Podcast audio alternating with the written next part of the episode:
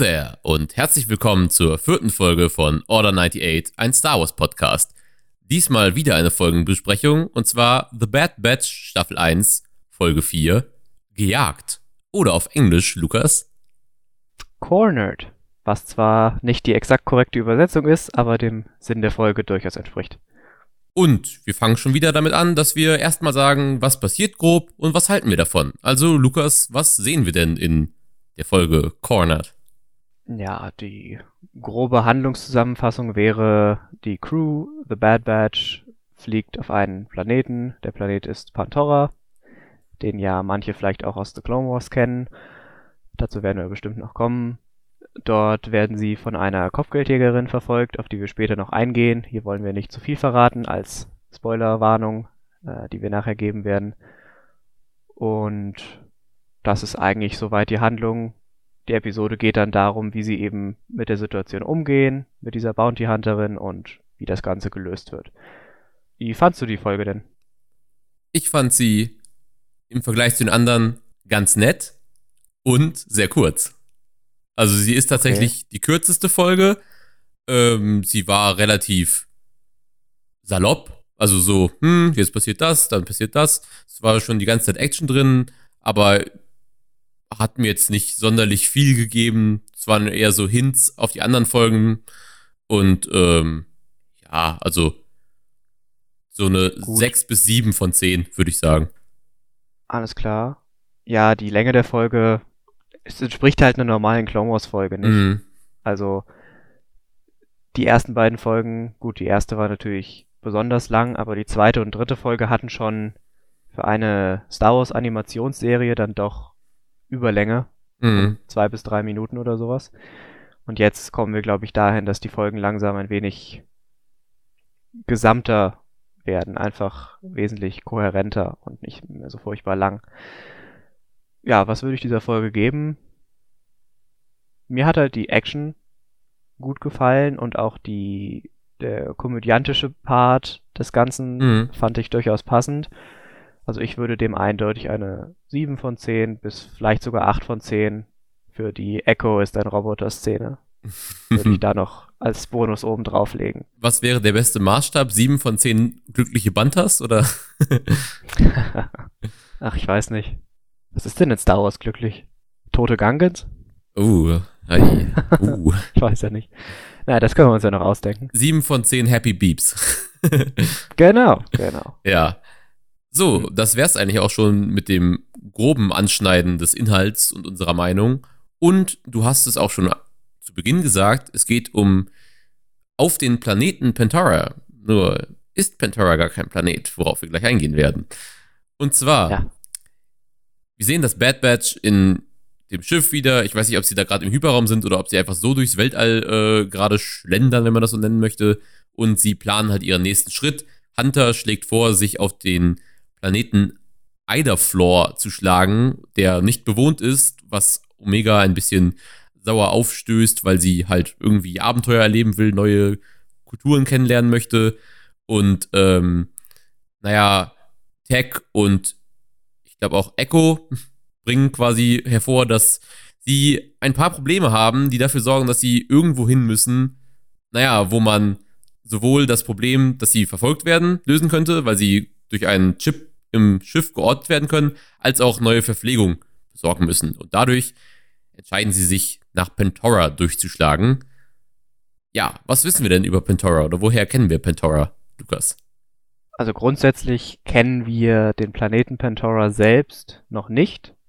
Das ist das erste Mal in einem visuellen Star Wars Medium, dass wir den Planeten besuchen, soweit ich weiß. Dazu gleich am Anfang, wir haben das Ganze nochmal überprüft.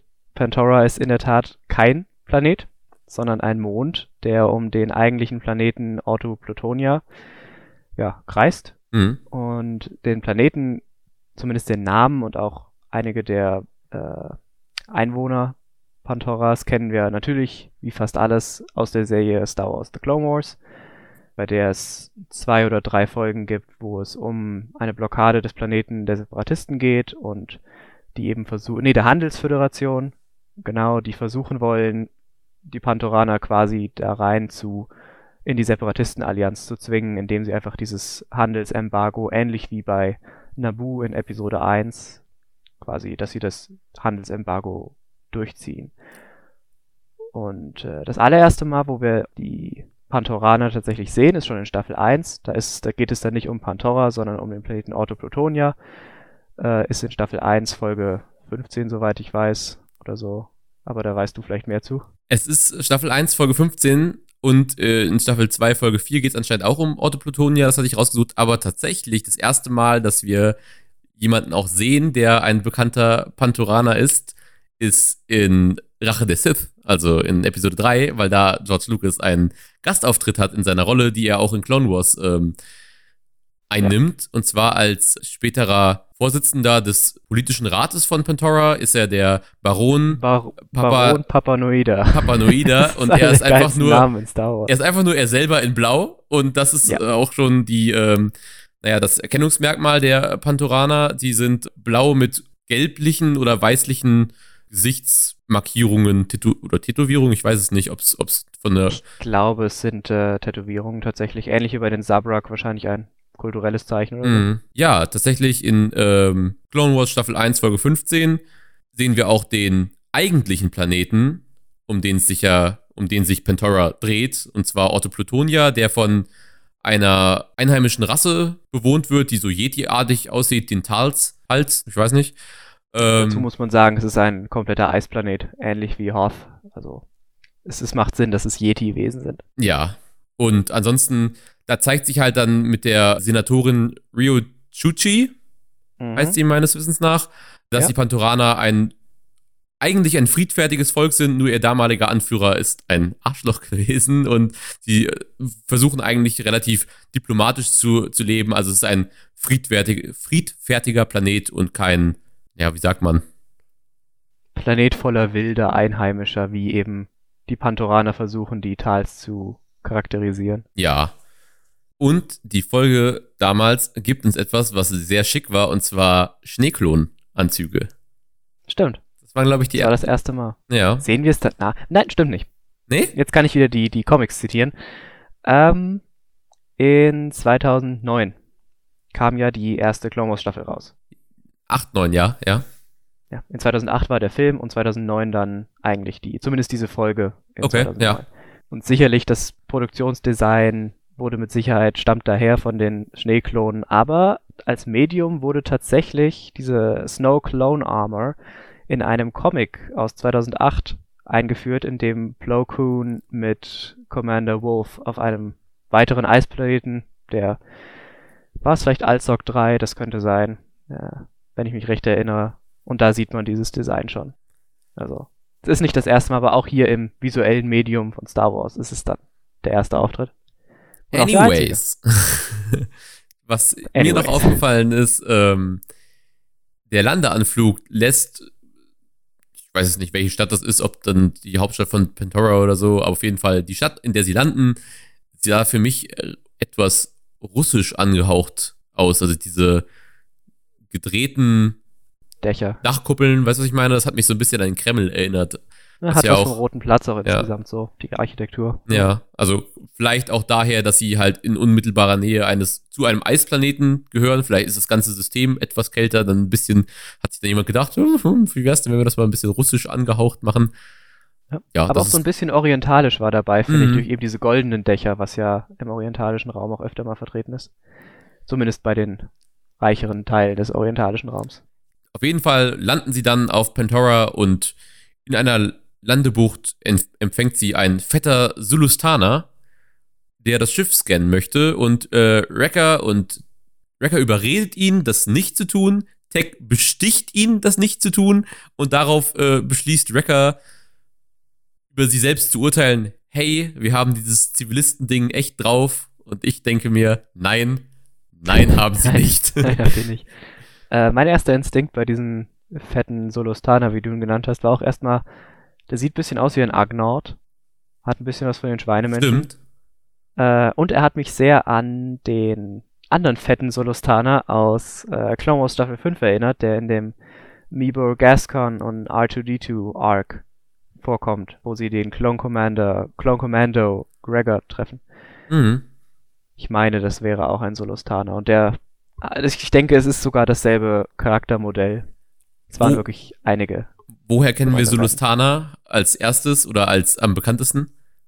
Ja, am bekanntesten ist natürlich äh, Pancake Face, Nyanumb, der neben Lando Calrissian den zweiten Todesstern in die Luft gejagt hat in Star Wars Episode 6. Kannst du auch seine Lache nachmachen? Äh, nein. Nee, ich habe hab's gerade auch nicht mehr äh, im Ohr, aber ich weiß, dass er eine Ich, ganz ich habe es absolut im Ohr. Ich kann es nur nicht nachmachen. Okay, ich hab, ich weiß Also, nur, dass so eine ganz markante Lache, die, Ja, die, die ihn ja, ja. wirklich auf, auf ewig dann quasi an diesen Film gebunden hat. Ja, ja. der quasi auch ewig aus ihm ein Meme gemacht hat. Das war ja, als der als, als spielbarer Held in Battlefront 1 dazu kam, war das ja ein förmlicher Emote-Spam mit seiner Lache. Ja, ja. So, ja. Nachdem der Sulustana das ähm, Bestechungsgeld erhalten hat, naja, funkt er äh, unter dem Codenamen Rasper 6, Rasper 6, irgendwie so, äh, funkt er an die Row-Station oder Row-Station und dort empfängt sein Funksignal jemand, der uns bekannt vorkommt. Es ist eine weibliche Kopfgeldjägerin, die anscheinend aufgrund eines Hologramms, das wir sehen, nach Omega fahndet. Nun ja, wollen wir es hier schon auflösen oder wollen wir noch einen Moment warten? Ich würde es auflösen, wenn sie sich vorstellt. Okay. Also der, der, Helm, den sie trägt, dürfte vielen Star Wars-Fans im, im Moment vor allem sehr bekannt vorkommen, aber dazu später dann noch. Dann beschließen halt Echo, Hunter und sie nehmen Omega mit, zu einem Händler zu gehen und nach Verpflegung zu gucken, beziehungsweise ihren Sprengstoff. Sie haben so ein, sie, irgendeinen Kram haben sie dabei, noch ähm, Waffen. Eine, eine sehr wertvolle Bombe scheinbar, die Ja. irgendwie 1800 Credits oder sowas wert sein soll. sie auf, auf jeden Fall, was sie halt verkaufen können. Das ist so anscheinend eine von den einzigen wenigen Sachen, die sie dabei haben, die wertvoll ist. Und Echo, wie wir gleich noch herausfinden. ähm, und dabei fällt dann irgendwie, sagt dann Wrecker, was? Warum dürft ihr denn auf eine Besichtigungstour gehen? Und dann kommt Omega an, was? Eine Besichtigung? Und ähm, dementsprechend habe ich auch den nächsten Abschnitt meiner Notizen als Besichtigungstour betitelt. ah ja. ja, und Aber ähm, es ist ja faktisch keine Besichtigungstour. Wir machen ja einen direkten Cut einfach zu dem Händler, nicht? Ja, aber Echo hat einen gewissen Kniff, denn tatsächlich sieht er ja am auffälligsten eigentlich auf als Klon, aber er ist dann der, der sich am besten tarnen kann. Und zwar hat er einfach ein, ein Visier an seinen Helm dran gebastelt oder ein, er hat einen, einen anderen Helm und auf jeden Fall tarnt er sich quasi als Droide, mit dem er dann in dieser Gestalt geht er dann mit in die Stadt. Ja. Ich, Ich bin mir witzig. nicht mal sicher, ob er sich als Droide tarnen wollte. Okay. Es, ist, es könnte auch einfach ein Anzug sein. Ja. Also ein, ein Kopfgeldjäger. Ich bin mir nicht sicher, ob er das so geplant hatte. Das, das, da war Kann auch mir, sein, dass das einfach nur die Schlussfolgerung des Händlers war. Da war ich mir auch unsicher, deswegen habe ich es zu dem Zeitpunkt noch nicht aufgeschrieben gehabt. Ähm, das weiß ich noch, Okay. weil ich dann auch da saß und dachte, hä? Okay, sie, sieht jetzt irgendwie aus wie ein Druide, Druide. Ist das sein, sein Gedanke dahinter? Ja, ja. Aber naja, sie landen in der Stadt und dort sehen wir einen Klontruppenaufmarsch und währenddessen auch an der Seite überall ein, ein paar blaue Gestalten, also Panturaner, was auch zeigt, ja, das sind die Einheimischen dieses Planeten. Und die Leute jubeln den Klontruppen äh, zu, das Imperium regiert jetzt und aber für die Leute ist es mehr oder weniger und Omega bietet quasi so diese unschuldige, unbeteiligte Meinung der Mhm. Bürger, die, die spiegelt sie wieder, indem sie sagt, ja, aber ähm, der Krieg ist doch vorbei, das ist doch was Gutes. Und Echo erwidert dann, naja, das hängt von der Seite ab, auf der man steht. Das fand ich Ja. sehr schön. Ich denke, wir werden uns sowieso ein bisschen mit Kriegsmoral weiterhin noch beschäftigen in, in dieser Serie. Ja. Also, Geschicht, äh, Geschichte wird von den Siegern geschrieben, vor allem. Und Hunter sieht auch das Hologramm wieder von Admiral Rampart, beziehungsweise damals noch Vice Admiral Rampart, wo wieder diese Kredits angekündigt werden. Hier holt euch einen Chaincode und tauscht eure Währung gegen imperiale Kredits und äh, titelt dazu, die Dinge ändern sich schneller als gedacht. Und das hatten wir ja auch schon mehrfach aufgegriffen, dass sie, dass sich daran festmachen lässt, okay, das geht aber ganz schön flott mit der Umstrukturierung des, Ja. der Galaxis. So als, so als hätte Palpatine das Ganze schon Ja. lange geplant. hm. Hm. War wohl kein spontaner Einfall, während er dann Ja, wahrscheinlich da gut äh, 12, 13 Jahre saß und sich gedacht habe, hey, wie könnte ich meinen neuen Sith-Schüler nennen, wenn ich ihn überredet habe? Und dann mit so einer Liste da saß, bis er dann Darth Vader parat hatte in Episode 3. Hat er auch. Da können wir vielleicht mal ganz kurz drauf eingehen, dass Palpatines Plan eigentlich ein Glücksfall war. Weil diese Klonarmee wurde ja nicht von ihm geschaffen. Das war ja einfach nur, also der Jedi-Meister Cypher Diaz hat diese Klonarmee in Auftrag gegeben und Palpatine hat dann erst erfahren, dass es so ist und hat das dann übernommen. Also prinzipiell ist das jetzt nicht dieser riesen Masterplan von Anfang an gewesen, sondern quasi ein glücklicher Zufall, der dazu geführt hat, dass er das machen kann. Es sei denn, er hat die Zwietracht irgendwie in dem Meister schon, also darüber wissen wir nichts, aber es könnte ja auch sein, dass das irgendwie von ja, ihm beeinflusst konnte er war. voraussehen, dass er dann eine Klonarmee schafft, nur weil er ein bisschen unzufrieden ist? Man weiß es nicht. Oder, Ah. oder er ist dadurch darauf aufmerksam geworden und die finale Bestätigung, wie es denn abgelaufen ist, haben wir ja gar nicht, weil ich dachte auch irgendwie, ich weiß nicht mehr, ich dachte als Kind immer, dass das äh, Count Dooku sich als der ausgegeben hat und das in Auftrag Mhm. gegeben hat. Ich weiß nicht mehr warum, aber irgendwie hatte ich Das diesen. wird ja in Staffel 6 aufgelöst, dass er nicht Cypher Diaz ist. ja, Für, für alle, die das nicht angenommen hatten, ja. ja, genau. Gut, aber genug zu Palpatines Plan, das hat jetzt mit der Folge nichts zu tun. Ja. äh, nachdem wir dann diese Klonparade äh, kurz beobachtet haben mit diesem sehr doch inspirierenden Echo-Zitat, kommen wir dann, glaube ich, auch schon zum Händler, richtig?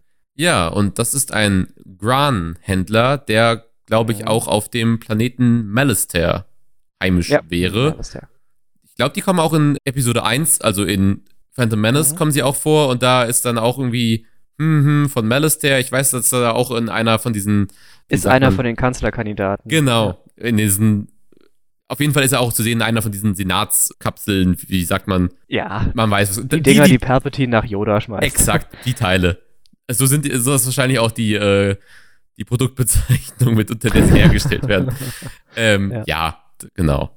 Ja, äh, in er. Clone Wars, in ja? Clone Wars, ganz kurz, kommen die auch öfter vor. Und da ist es so eine Art Running Gag, die Senatoren von Malister umzubringen. äh, der erste stirbt meines Wissens nach in, in der Folge, wo Anakin und Obi-Wan von Hondo Onaka gefangen genommen werden. ja, da kann ich mich und dran dann erinnern. äh, dieser Senator mit Jar Jar Binks das Lösegeld überbringen soll und er stirbt dann beim Shuttle-Absturz. Ja. Und keine vier, fünf Folgen später, in der letzten Folge der ersten Staffel, das Geiseldrama, wird dann der nächste Senator, der scheinbar, weiß ich nicht, zwei, drei Wochen im Amt war, während dieses Geiseldramas von Cat Bane erschossen. Also, es ist so eine Art Running Gag in der Hey. Serie, dass diese Senatoren nie wirklich lange leben. wenn er, wenn er immer wieder aufsteht und sie immer wieder einen neuen besetzen, dann müssen sie damit rechnen, dass er jedes Mal wieder tot umfällt. Vielleicht mögen sie Ja. den Posten einfach nicht, die Attentäter. Ja, ja. Auf jeden Fall möchte der Händler quasi nichts von dem, was sie dabei haben, kaufen, außer einen Druiden, der keiner ist, nämlich Echo in seiner Verkleidung. Ja. Und ich glaube, anfangs bietet er 2000. Ja, ich glaube 2000. Ja, und äh, Hunter riecht natürlich die Gelegenheit, da einfach einen Profit zu machen und berät sich dann kurz mit Echo, wie sie denn verfahren wollen. Und Echo ist gut verständlicherweise nicht wirklich begeistert davon, in die Sklaverei verkauft zu werden, wenn auch nur indirekt, was natürlich in die Themen der Serie reinspielt, die ja doch sehr Ja. erwachsen sind, also Kriegsverbrechen, Sklaverei, was wir jetzt alles hatten die letzten Wochen. Und äh, am Ende stimmt Echo dann aber zu dem Verkauf, sagt aber, er wäre mehr als 2000 2000, wert, ja. was ich ganz schön fand. Ja, aber nicht zu dem Druide- Preis, ja. Ja, dass der Druide quasi seinen eigenen Wert festlegen soll, der Sklave seinen eigenen Wert festlegt. Und Ja. am Ende einigt sich Hunter dann nach wirklich sehr, sehr kurzen Verhandlungen auf, glaube ich, 3000 Kredits you were right, Master. The negotiations were short. ja, ja, ja, ja, genau. ich fand es schön, dass er noch so ein bisschen so tut, die beide so ein bisschen den, den Druiden spielen lassen, dann so, los, Echo, geh mit ihm, das ist dein neuer Meister. Ja, ich tue, was du mir befiehlst. Ja, ja. ja. Das, das meinte ich halt mit der Comedy. Diese Mhm. ganze Echo-Druiden-Sache ist wirklich hervorragend, finde ich. Meanwhile, schöne Überleitung auf Englisch haben wir heute am Start, wird Omega von komischen Spa Sp Space, ja, Space-Kreaturen abgelenkt und die, ich hatte es erst als Hunde erkannt, irgendwas hecheln die, glaube ich. Auf jeden Fall haben die sechs Schweinehunde oder so. Ja, ja, irgendwie sechs Beine, Äh, äh. Ich, ich weiß nicht, wie man es ausspricht, aber mit zwei O geschrieben. Vorpax, Wurpax, ich, ich weiß es nicht. Auf jeden Fall äh, sehen die ganz kitschig aus und äh, Omega läuft denen hinterher und stellt dann fest, dass sie, naja, da irgendwie, ich glaube, sie rammelt irgendwo gegen und dann stellt sie fest, scheiße, ich bin von den anderen weggelaufen und habe keine Ahnung, wo ich bin. Na gut, sie läuft diesen Hunden, nennen ja. wir sie jetzt einfach mal, hinterher, weil sie hat bei dem Händler eben ein Clone Trooper Kuscheltier bekommen. Ach, stimmt, ja. Eine ja. Clone Trooper Puppe und der Hund klaut ihr das und dann fahren die weg. Also der Wagen mit denen fährt weg und sie rennt denen halt hinterher und es ist halt so ein Kinder überlegen nicht zwingend, was ja wieder perfekt zu Folge 2 der Staffel mhm. äh, Cut and Run passt, wo Sue LeQuain sagt, äh, Kinder werden immer in Schwierigkeiten geraten, wir müssen sie nur beschützen und auch hier Omega rennt weg und Hunter muss sehen, dass er sie wieder, naja, einfängt. Ja, auf dem Weg, irgendwann stellen die anderen das fest, aber Omega gerät dann eine hilfsbereite Person, die leicht orientalisch aussieht, auch wenn es in, ich finde, ich in dem Clone Wars Artstyle nicht so krass rüberkommt wie in Mandalorian, woher wir sie kennen, mhm. worauf wir ja. äh, schließen können. Das ist nämlich wer, Lukas? Zunächst ist es einmal die Kopfgeldjägerin, die wir zu Anfang angesprochen haben, und jetzt zeigt sie auch ihr Gesicht. Das heißt, dass auch diejenigen, die ihren Helm vielleicht nicht erkannt haben, sie jetzt erkennen sollten, auch in der Stimme. Ming-Na Wen spricht diesen Charakter. Es ist natürlich Fennec Shand, die wir aus Staffel 1 und 2 der neuen Realserie The Mandalorian kennen, wo sie, naja, in der ersten Staffel ist sie lediglich ein Kopf, ist sie, ist sie selbst ein Kopfgeld, mhm. was ja irgendwie ironisch ist. Die Kopfgeldjägerin ist das Kopfgeld, aber ich denke mal, das dürfte nicht zu, zu ungewöhnlich sein im Star Wars-Universum. Und dann in der zweiten Staffel übernimmt sie eine, eine wesentlich größere Rolle. Ja. Ohne hier viel zu spoilern, weil die Staffel ist jetzt zwar schon ein halbes Jahr draußen. Sie schließt sich Mando an, aber viel mehr wollen wir jetzt an dieser Stelle nicht verraten. Ja, die, die Wege der Star Wars-Schauer sind äh, unergründbar, deswegen weiß man nicht, wer was irgendwie wann guckt. Manche fangen vielleicht mit Episode, also dem Film Episode 9 an und gucken dann den Rest, man weiß es nicht. Also, ja. Ja, vielleicht sieht man ja auch bei Pro7 auf einmal einen Star Wars-Film und denkt sich, hey, das finde ich gut und mm. naja, wie auch immer. Währenddessen ist Echo irgendwie in diesem Druidenlager gelandet und ich fand es witzig, dass der Protokolldruide, der auf ihn zukommt, exakt so nervig ist wie T3PO. Und ja, die, die spielen dann, diese Droiden, zu denen er gesteckt wird, spielen dann später auch noch eine kleine Rolle. Fand ich ganz witzig, äh, dass er sich halt dann mit den mit der Druidenarmee anrückt, sozusagen. es sind vier Druiden, das ja. ist eine ganz große Armee. Ja, er, er wird auch als der Aufseher dieser doch recht kleinen dann Druidengruppe eingeteilt, was den Protokolldruiden natürlich nicht freut, der ja diese Rolle bisher inne hatte. Hm. Und äh, die drei Astromech-Druiden scheinen ihn aber als Anführer einfach anzunehmen. und auch ein genau, sehr, und ja? Echo zieht dann auch direkt sein Visier hoch, weshalb die Druiden merken, hey, das ist gar kein Druide. Und der Protokolldruide droht dann an, dem Händler Bescheid zu sagen, beziehungsweise Echo zu verraten. Dann zückt er seine Waffe, zeigt auf den Protokolldruiden und sagt, äh, hat sonst noch wer ein Problem oder so? Und dann wird er endgültig als Alpha-Tier angenommen und auch ja. als, äh, keine Ahnung, Ehrendruide oder so. ja, Omega hat währenddessen sich mit Fennec sozusagen angefreundet oder zumindest Fennec hat ihr Vertrauen gewonnen, deswegen geht sie mit ihr mit und sagt dann, ja, du bist ja auch ganz allein unterwegs, beziehungsweise sie wird auf ihren Blaster aufmerksam, dann fragt sie sie, ob sie Soldatin sei Sie sagt dann nein, aber wenn man so alleine in der Galaxis unterwegs ist, dann muss man vorsichtig sein, sollte man bewaffnet sein. Und dann sagt sie, was? Du bist allein unterwegs? Also ich habe meine Freunde und die sind super cool und äh, mhm. du könntest mit uns mitkommen und wir könnten uns alle gegenseitig an den Händen fassen und Ringelpiez mit anfassen und so weiter und Friede, Freude, Eierkuchen und sie ist so total vertrauensselig und ah, diese fremde Person auf der Straße, die mich gerade aufgegabelt hat und die bewaffnet ist, ist definitiv ein herzensguter Mensch, mit dem man mitgehen sollte. Ja. Das fand ich ganz schön, wie, sie, wie naiv sie ja, ist. Ja, aber Fennec verkauft das auch gut, finde ich, weil sie sagt, ja, ich brauche diesen Blaster, um mich selbst zu beschützen. Das mm, stellt schon eine gewisse Vertrauensbasis her. Also das hat mich jetzt nicht gewundert, dass gerade Omega, die ja mit Menschen grundsätzlich erstmal nicht viele Erfahrungen gemacht hat in ihrem bisherigen Leben, erstmal denkt, oh, die ist ja wie ich, nur in älter, sie hat irgendwie niemanden und jetzt habe ich welche und dann nehme ich sie halt mit zu denen, die ich habe und dann na, Ringelpiez mit anfassen, wie gesagt. Ja. Sehr, das war eine gute Beschreibung davon. Können wir an der Stelle mal ganz kurz darüber reden, dass diese Serie, wenn Kinder sie gucken, die total falschen Lektionen lehrt. Also zunächst haben wir am Anfang dieser Folge Korruption im Hangar und Bestechungsgeld erfahren. Und bevor Omega auf den Blaster aufmerksam wird, merkt sie an, dass sie Hunger hat. Und Fennec rennt dann im Zuge dessen einfach eine vorbeilaufende Händlerin um. Sie stößt sie um. Ja. Und äh, tut dann so, als würde sie ihre Früchte wieder zurück in den Korb tun, hat aber zwei geklaut in ihrem Helm und so weiter.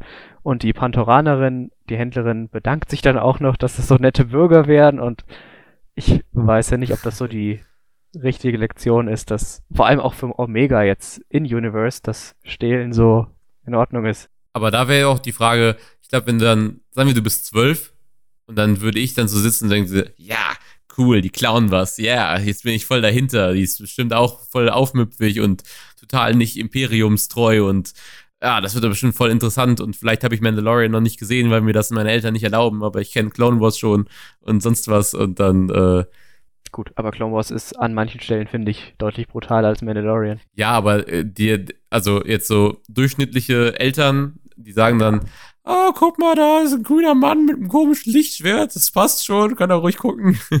Animationsserie, wo in späteren Folgen einfach Leute geköpft werden. Oder irgendwelche ja, ja, Gehirnparasiten äh, aus den Nasen ja, rauskommen. Ja, äh, das ist schon in Staffel 2, da war das wirklich noch eine kind äh, wirklich an Kinder gerichtete Serie. Mhm. Das war dann 2010 oder so. Also. Ja. Ja, da finde ich Mandalorian mit ein paar explodierenden Javas wesentlich weniger schlimm. Oh, Teddy! ja, ja. Wie heißt das, das Ei? Suka, ne? Suga! Suga! ja, ja. ja, oh Mann. Jetzt habe ich mich ein bisschen darin verrannt, was du gerade alles von dir gegeben hast. Ja, ja das sie, ähm, auf jeden Fall holt Hunter sie irgendwann ein. Er findet sie und sagt dann sofort, hey, weg von ihr. Und er hat natürlich anstatt einem Blaster, den er mitnehmen könnte, hat er sein krasses Messer, was er dann auf 20 Meter Distanz auf sie zuwirft. Und sie haben so einen kurzen Stand-off-Moment, äh, wie sie den Revolver in Anführungszeichen ziehen und sich darauf vorbereiten, gleich einen Kampf zu starten. Und ich meine, dass Omega dann auch direkt eingreift, als sie rafft, was passiert, versucht sie Fennecs Schuss irgendwie zu verhindern und greift ihr so in die Arme. Kurz gesagt, die flüchten irgendwie alle, also sie, die, die kommt ja nicht zu, zu Hunter direkt, sondern die äh, hauen dann ab. Also Hunter verliert beide aus den Augen, Omega flüchtet, Fennec hinter ihr her und er funkt dann den Rest des Bad Batch an, Omega ist mir abhanden gekommen und jemand ist hinter ihr her. Und dann fangen alle an, auf ihre persönlich beste Art und Weise zu helfen. Und das fand ich sehr cool, dass man quasi ja. von allen ihre Spezialfähigkeit in dieser Hilfsaktion zu sehen bekommt. Das, ich finde, das ist auch prinzipiell der, der Punkt, wo die Handlung der Serie so richtig Fahrt aufnimmt. Also vorher haben wir, ja, sie müssen da landen, um ihren Code zu dechiffrieren, damit sie besser in der Galaxis umherreisen können mit den neuen Codes. Und ja, sie haben halt Echo verkauft. das war so das Wichtige, was bisher passiert ist. Und jetzt geht es eben los, dass jeder Teil des Bad Batch, auch Echo, seinen Aufgaben nachgeht, um eben Omega zu finden. Also da wird jetzt die Handlung so richtig vorangetrieben. Ja, sie haben auch jetzt zum ersten Mal eine Eigendynamik, also aus ihrer Handlung heraus, weil bisher war ja quasi das, was, was ihre Reise angetrieben hat, die Order 66 und die ist ja im Endeffekt, naja, natürlich ist die Teil ihrer Geschichte, aber die ist ja nicht Teil ihrer spezifischen persönlichen Geschichte und dadurch, mhm. dass sie jetzt äh, Omega gejagt wird, haben sie quasi ein eigenes, sie von allen Klonen alleinstellendes Merkmal. Plot-Element, ja. Merkmal, ja, genau. Genau. Naja. Es ist ja bei Star Wars sehr beliebt, diese, dass irgendein Kind wird gejagt und wir müssen es beschützen. Das passt ja ganz gut. Ja, du hast gemeint, die äh, Actionsequenzen in der Folge gefallen dir ganz gut. Dann können wir gleich ja. drauf zu, zu, sprechen kommen. Jetzt wollte ich noch kurz zusammenfassen, was denn eigentlich alle tun. Tech mhm. äh, zapft die Überwachungskameras an naheliegend mit dem, was er immer treibt. Er spürt sie dann auch auf, sie klettert in die Kanalisation. Wrecker rennt einfach drauf los. Was? Da will jemand an mein Kind in Anführungszeichen ran. Sprintet einfach sofort los und Echo klaut die Astromech-Droiden und macht halt Droidensachen, indem er halt die alle zum Schiff führt und da die Reparatur vorantreibt.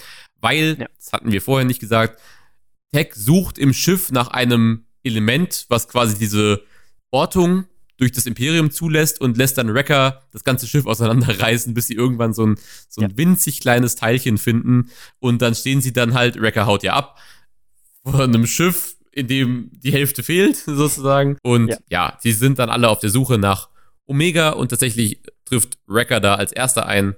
Und dann kannst du ja dann quasi diese Action-Sequenz einleiten. Ja gut, äh, wenn Wrecker eintrifft, ist es ja nicht wirklich eine Action-Sequenz. Es ist dann erstmal ein anderer Standoff wieder zwischen Wrecker und Fennec. Und Wrecker sagt Omega, sie soll fliehen, während er sie aufhält. Oder, naja, ich denke mal, er ging davon aus, dass er sie einfach K.O. schlägt. Ja. Tatsächlich passiert aber was anderes. Fennec nutzt äh, Wreckers Gewicht gegen ihn, indem sie ihn quasi an sich vorbeilaufen lässt und ihm dann einen auf den Kopf mitgibt wenn ich das richtig gesehen habe. Und sie nutzt, glaube ich, das Rohr am Rand der Kanalisation, um ihn weiter zu betäuben. Fand ich auch elegant, muss ich sagen. Ja, das war eindeutig elegant, ja. Und ja, dann ist Wrecker innerhalb von zwei, drei Sekunden K.O. und Fennec kann Omega weiterverfolgen, was sie aber auch nur bedingt schafft, da Omega sich oben an diesen, also die Kanalisation endet, ironischerweise für eine Kanalisation in einem Turm, der über die Stadt hinausragt. Ja. Also ein wenig ein anderes Modell einer normalen Kanalisation. Und dort findet Tex sie dann auch. Also die Überwachungskameras finden sie da und er gibt an das Team weiter, wo sie zu finden ist, besonders an Hunter, der sich dann natürlich schnellstmöglich auf den Weg macht. Jedoch schafft Omega es nicht, sich an diesem Turm festzuhalten. Also sie fällt fast runter, muss sich festhalten und wird dann tatsächlich von Fennec gerettet, die sie in letzter Sekunde auffängt aber auch nicht für lange, sondern sie dann auf einen unten drunter vorbei gleitenden Speeder mit irgendwelchen Säcken. Ich weiß nicht, was das ist. So, so eine Art Heu, Heutransport, so sah es aus. könnte quasi. auch ein Müllauto gewesen sein, finde ich, so vom grundsätzlichen Aussehen. Und dazu sagt sie auch noch, wenn du unten bist, roll dich ab oder sowas. Und sie, sie macht es nicht. Nein, sie plumpst da einfach wie so ein Sack, äh, Sack drauf. Ja, ja, Aber sie bricht sich nichts, sie hm. kann danach wieder aufstehen. Fennec springt ihr hinterher auf das Vehikel und dann denkt man als Zuschauer natürlich erstmal, oh nein, jetzt hat Fennec vielleicht ihr Ziel erreicht, aber nein, Hunter kommt um die Ecke mit einem Speederbike, was er wenige Sekunden vorher einem unbescholtenen Bürger einfach geklaut hat. Was ein Drecksack. Um zu diesem, um zu diesem Thema zurückzukommen, dass diese Serie vielleicht die falschen Werte vermittelt. aber gut, ich glaube, wir haben es am Anfang ja angesprochen in der ersten Folgenbesprechung, glaube ich, dass es definitiv keine Kinderserie ist und in der letzten Folge wurde das ja nochmal gefestigt. Für alle, die es noch nicht gesehen haben oder gehört haben, seht euch das Ganze an, die Folge, dann unsere Besprechung dazu. Sieht, da sieht man alles, was man wissen muss vor dieser Folge. Ich habe mich von diesen Polizisten, die da am Wegesrand auch mal immer wieder starten, unangenehm an äh, Last Jedi erinnert gefühlt. Mit dem, oh. also nicht, nicht schlimm, aber ich dachte so, mh, hm, wird jetzt wieder jemand für Falschparken verknackt oder so? Ja. Oder müssen sie jetzt auf irgendwelchen, äh, auf irgendwelchen Space-Pferden fliehen? nee, aber tatsächlich erinnert diese ganze Szene an einen anderen Star Wars-Film und zwar an Episode 2. Die ja. Anfangsverfolgungsjagd auf den Speedern? Sagt man das auch? Auf den Speedern. Auf ja, oder Speeder, einfach die Shuttles oder Vehikel, die halt auf Coruscant da in Episode 2 rumfliegen. Genau. Und da hat man ja auch Fahrzeugwechsel, sag ich jetzt mal, und äh, irgendwo runterspringen, wo man vielleicht nicht während der vollen Fahrt runterspringen sollte. Und das hat mich schon sehr an diese urbane Verfolgungsjagd erinnert. Es sind jetzt nicht ganz so viele Speeder wie in Episode 2, glaube ich. Das ist ja auch nicht Coruscant. Ist schon recht offensichtlich. Ja, genau. Es ist nicht Coruscant, es ist nur so ein kleiner Mond irgendwo. Ich glaube sogar, ich weiß nicht, wo äh, Pandora genau liegt. Das ist, glaube ich, im mittleren Rand. Vielleicht sogar der äußere Rand. Ich nehme an, es ist der äußere Rand.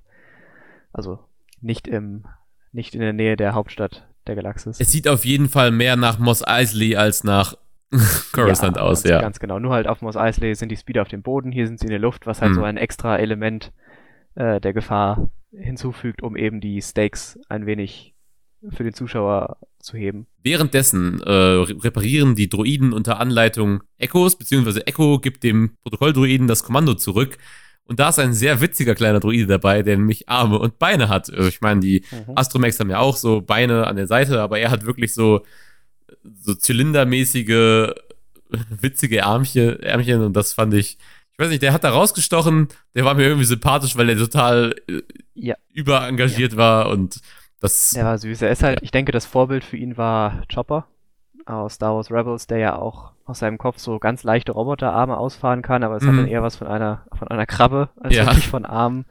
Aber wir haben zwar nicht exakt diesen Druiden, aber so ein Modell haben wir im visuellen Star Wars Kanon auch schon mal gesehen.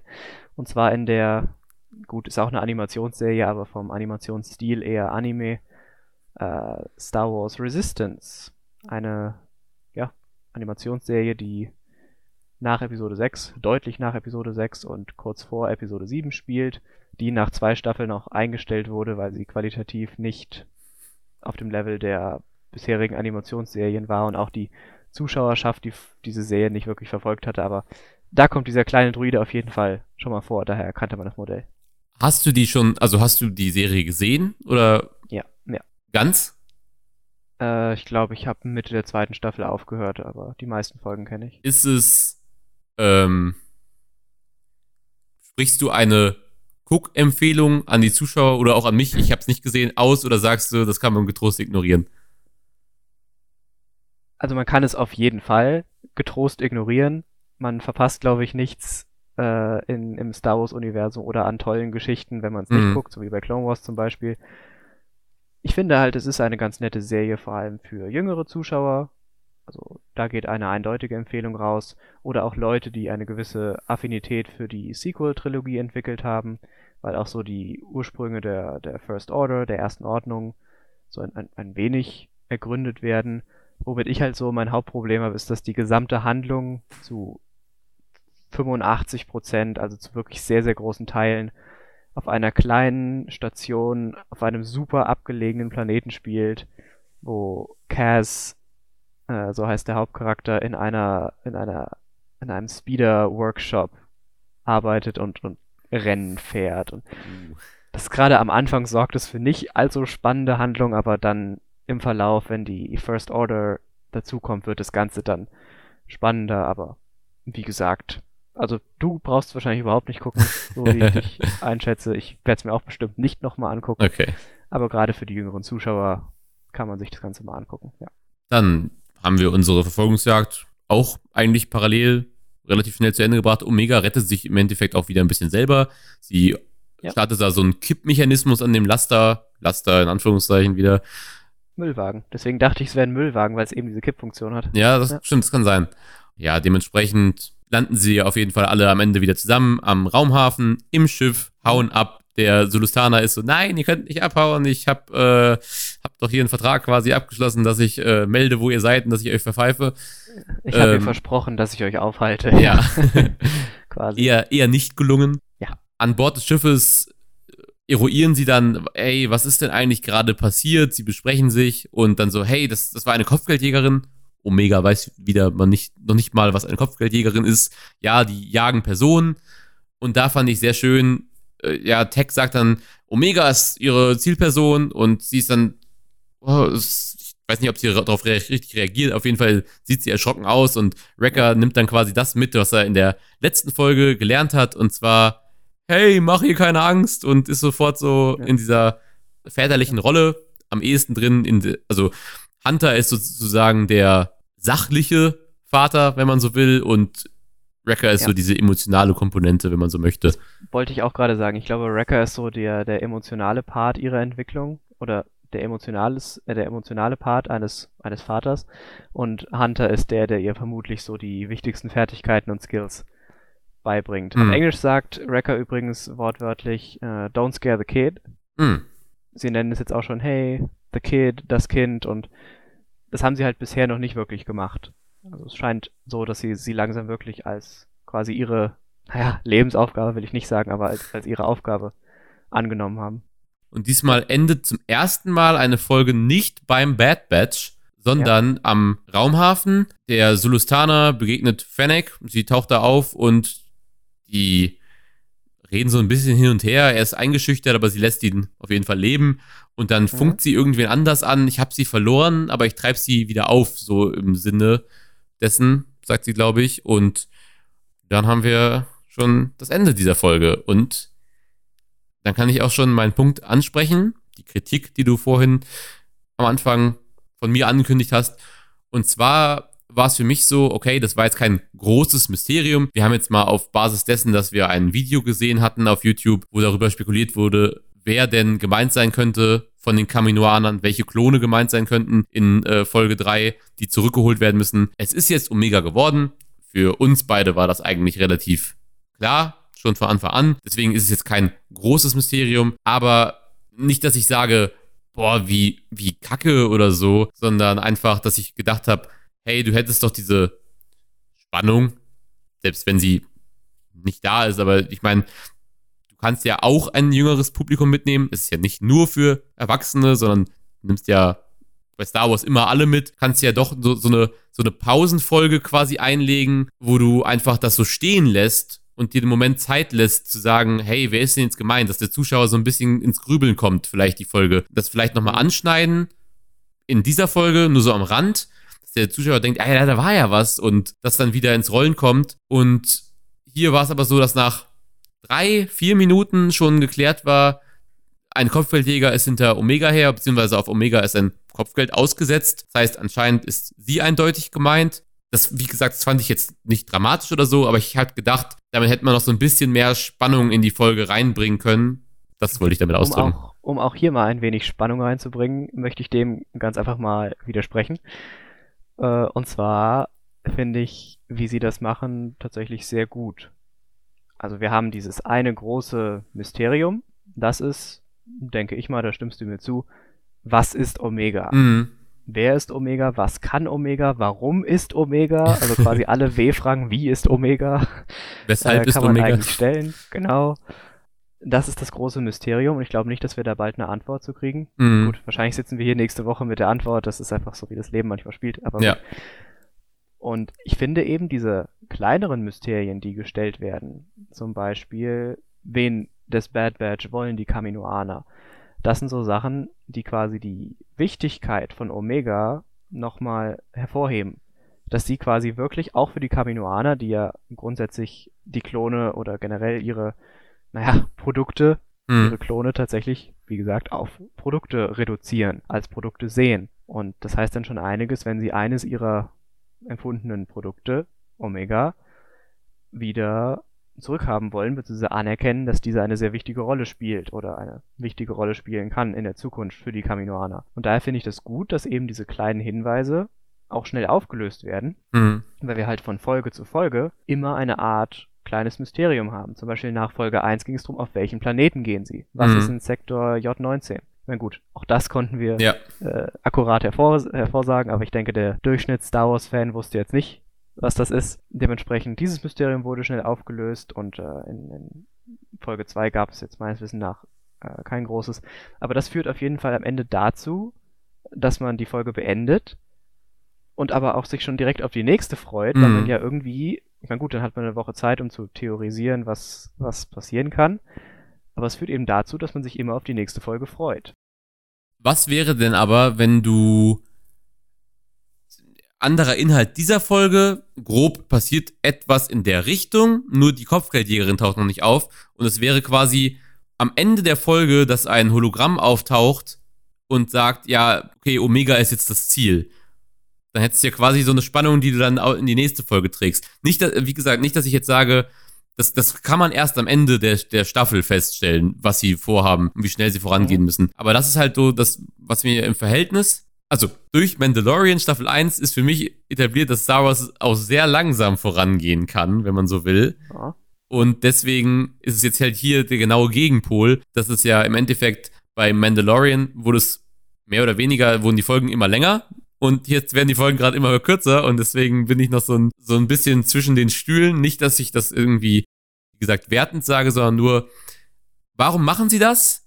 Und hoffentlich sorgt das dafür, dass wir so zum Mitte, Ende der Staffel hin nochmal so richtige Knallerfolgen haben. Das, das hoffe ich.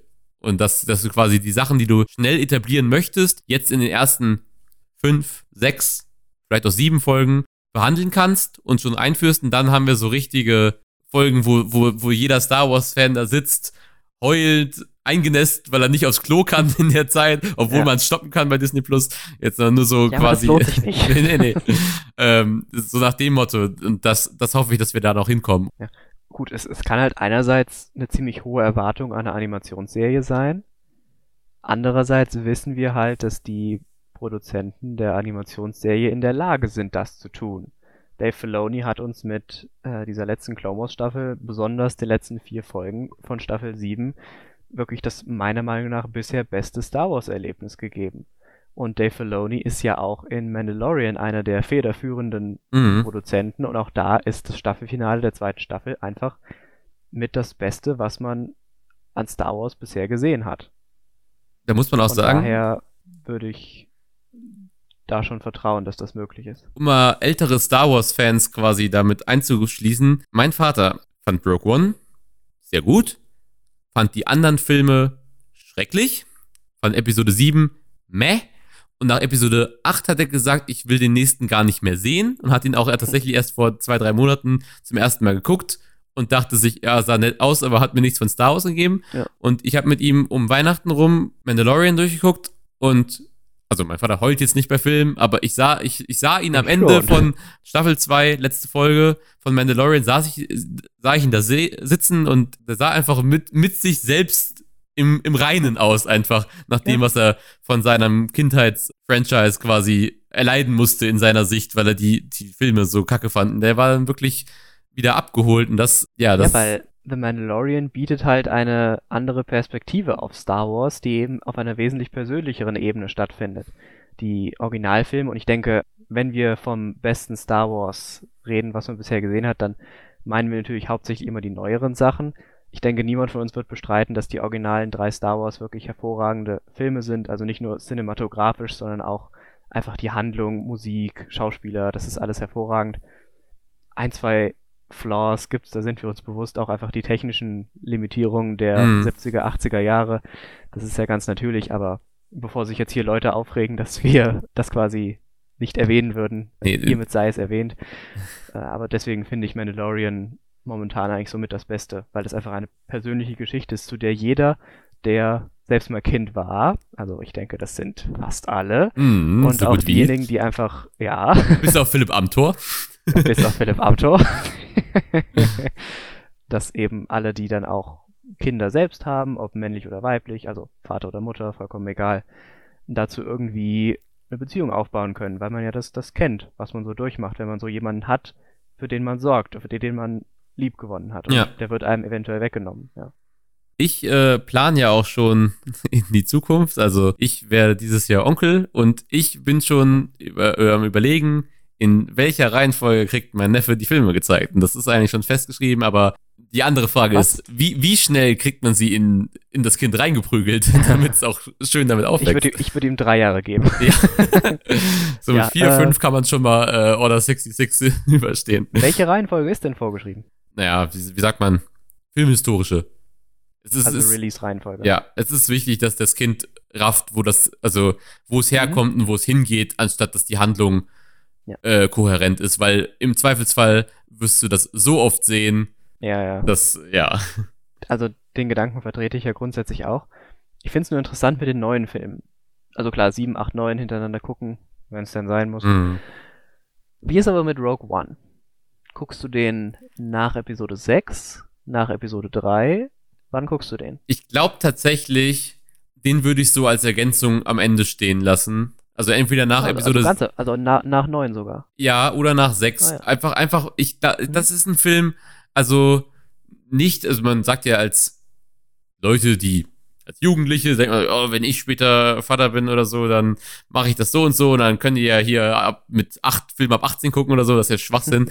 und ich denke aber halt so, dass Rogue One schon noch so der, weiß nicht, ob das so ein Achtjähriger verkraftet oder zehn. Das stimmt. Das ist so, es sterben alle und das ist so ein Film, ja, den kannst du am Ende, sagen wir jetzt mal, ah, hier, übrigens, da war die ganze Zeit noch was auf Halde. Hier ist so ein Film, der, der ergänzt das nochmal und dann, wenn das Kind ein bisschen älter ist. Die anderen Sachen, Episode 3 finde ich auch hart.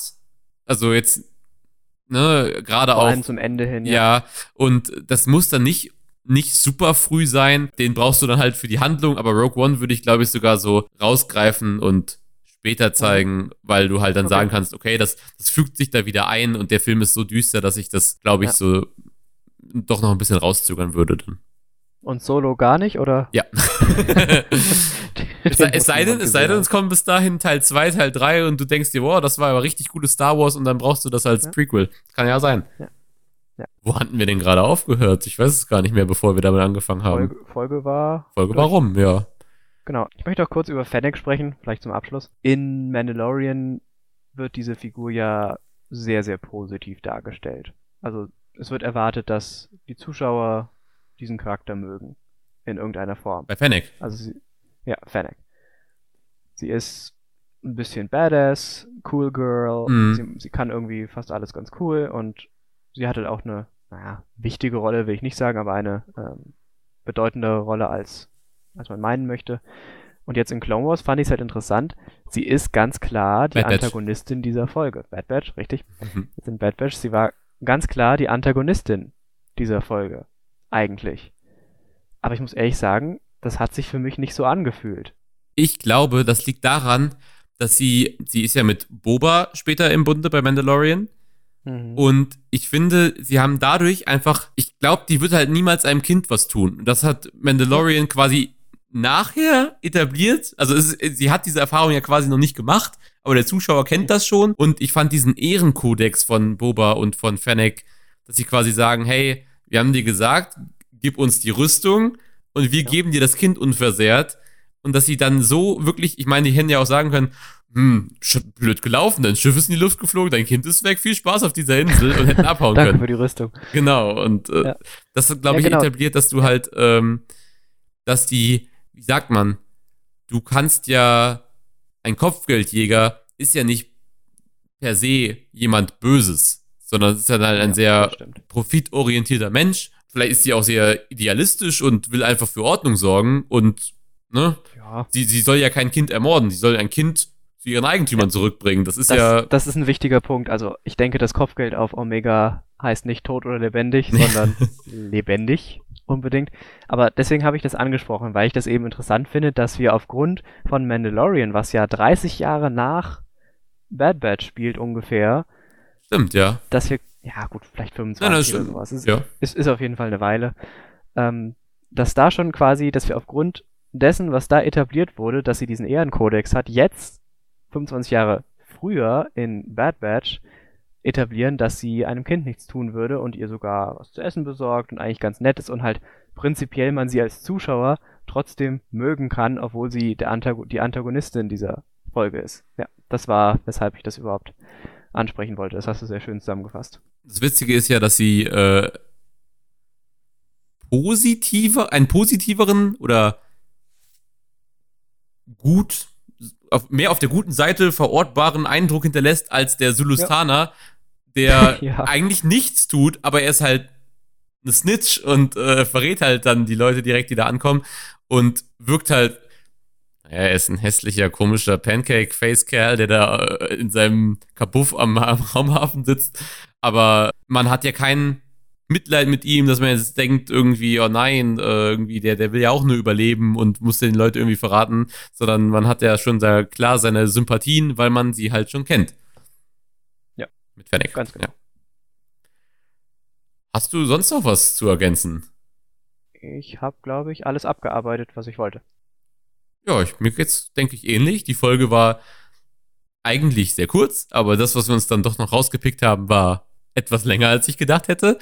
Es gibt ja immer was, worüber man reden kann. Ja, wir haben jetzt auch uns wieder dazu entschieden, Remote Podcast-Aufnahme zu machen. Also wir sitzen gerade voreinander mit Discord und sehen uns mit Video, aber nehmen uns getrennt halt auf, weil das irgendwie sch- logistisch schwierig war, das Mikrofon so in einem Raum zu platzieren, dass wir nicht komplett zugehalt werden und äh, oder dass beide gleich laut sind. Das war, vielleicht hört man das in der letzten Folge, dass es uns Schwierigkeiten bereitet hat. Ja, Da finden wir sicherlich eine Lösung in der Zukunft. Genau. Und naja, vielleicht versuchen wir auch nochmal ein Spendenkonto zu eröffnen, um das Mikrofon für dich zu finanzieren. Ja, At Können- some point, ja. at some point. Patreon-Page oder so. Ja, ja. Ähm, Gut, wenn wir jetzt sogar Zuschauer in den USA haben, angeblich, dann Ja, ähm, dauert es nicht mehr so lang. Ku- Kurze Info. Shout out to our American friends. Nein, wir haben auf der Seite, mit der wir den Podcast hosten, gesehen, aus welchem Land quasi der Podcast gestreamt wurde und da waren äh, 3% amerikanisch. Ich sage jetzt nicht, wie viele Zuschauer wir haben, wodurch man dann Zuhörer wir haben, wodurch man das dann. Selbst wenn es nur einer ist, ist es bemerkenswert, dass sich ein Amerikaner hier in einen deutschen Podcast anhört. Ja, yeah, das äh, sehr wahrscheinlich äh, daneben geklickt oder sehr neugierig gewesen aufgrund des Titels. Ja. Ich möchte zum Ende dieser Folge auch noch selbst kurz einen Shoutout machen an Nico, den ich bitten möchte, wenn er am Ende dieser Folge angekommen ist, kurz rüberzukommen und mich zu hauen, damit ich feststellen kann, dass er diese Folge auch wirklich bis zu Ende angehört hat. das ist, das ist sehr, sehr nett platziert. Mal gucken, ob er es hört, dann können wir das herausfinden. Ganz genau. Und ansonsten, wir sind jetzt ein bisschen später geworden, aber es ist ja auch Feiertag, das heißt, faktisch ist für alle gefühlt Sonntag. Wir wünschen euch einen schönen Tag und möge die Macht mit euch sein.